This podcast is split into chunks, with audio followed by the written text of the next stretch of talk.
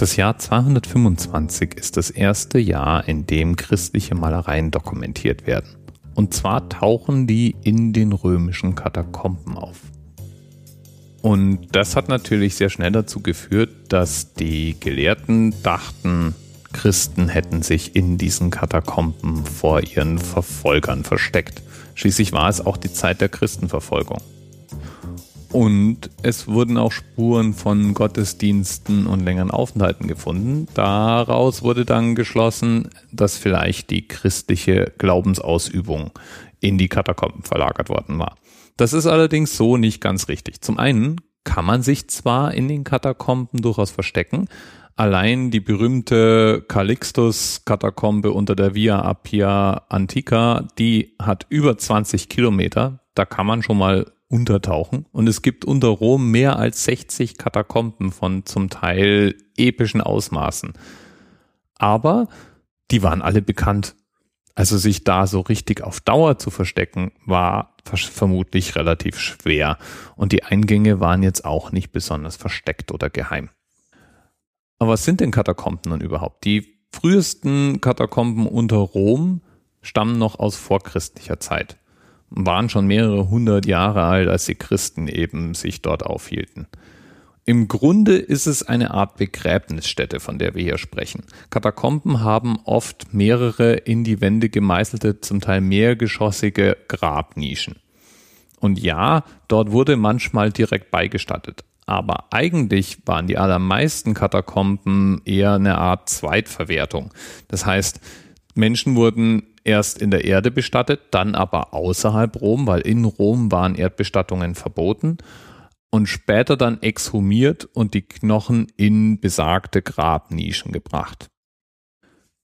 Irgendwann dann eben mit dem Aufkommen des christlichen Glaubens in Rom gab es damit ein Problem. Denn zum einen wollten die Christen ihre Lieben nun mal nicht außerhalb Roms bestatten. Zum zweiten war die Feuerbestattung zu der damaligen Zeit gegen ihre Glaubensprinzipien. Und damit nutzten dann auch die Christen eben die Katakomben als Begräbnisstätte und kombinierten das natürlich dann auch mit entsprechenden liturgischen Handlungen und Gottesdiensten. So gibt es in einigen Katakomben geradezu unterirdische Basilikas mit Verzierungen an den Wänden und christlichen Symbolen, reichhaltig bemalt und so weiter. Katakomben waren auch eine ganze Weile lang praktisch unbenutzt und eigentlich nicht mehr in der öffentlichen Wahrnehmung in Rom.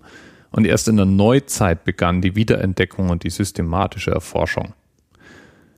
Und das ist im Ergebnis wirklich sehr beeindruckend. Nehmen wir zum Beispiel die schon genannte Calixtus-Katakombe. Die hat immerhin 15 Hektar und hat rund 500.000 Gräber auf fünf Ebenen und dann noch 63 Familiengräber und Gruften. Da lässt sich viel finden und da lässt sich auch viel über unsere Vergangenheit und die Geschichte Roms entdecken. Und einige Päpste liegen dort auch. So gibt es dort eine Krypta, in der insgesamt neun Päpste aus dem dritten Jahrhundert bestattet wurden, darunter zum Beispiel Papst Sixtus II.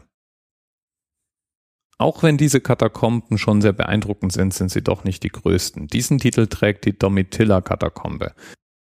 Die hat Gräber verteilt über vier jeweils fünf Meter hohe Etagen. Das ist wie ein im Boden vergrabener Wohnblock. Wie dem auch sei. Zum Teil in christlicher Hand, verziert mit christlicher Symbolik, mit christlichen Märtyrern, Päpsten, und ganz normalen Gemeindemitgliedern als Beigesetzte sind die Katakomben ein Monument römischer und christlicher Geschichte. Aber, und das ist wichtig, sie sind nicht die ältesten und auch nicht die einzigen Katakomben.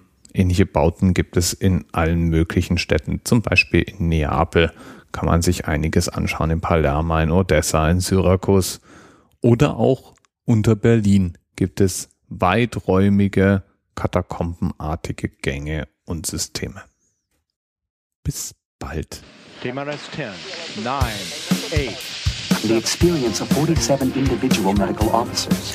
Was hier über die Geheimzahl der Illuminaten steht. Und die 23. Und die 5. Wieso die 5? Die 5 ist die Quersumme von der 23.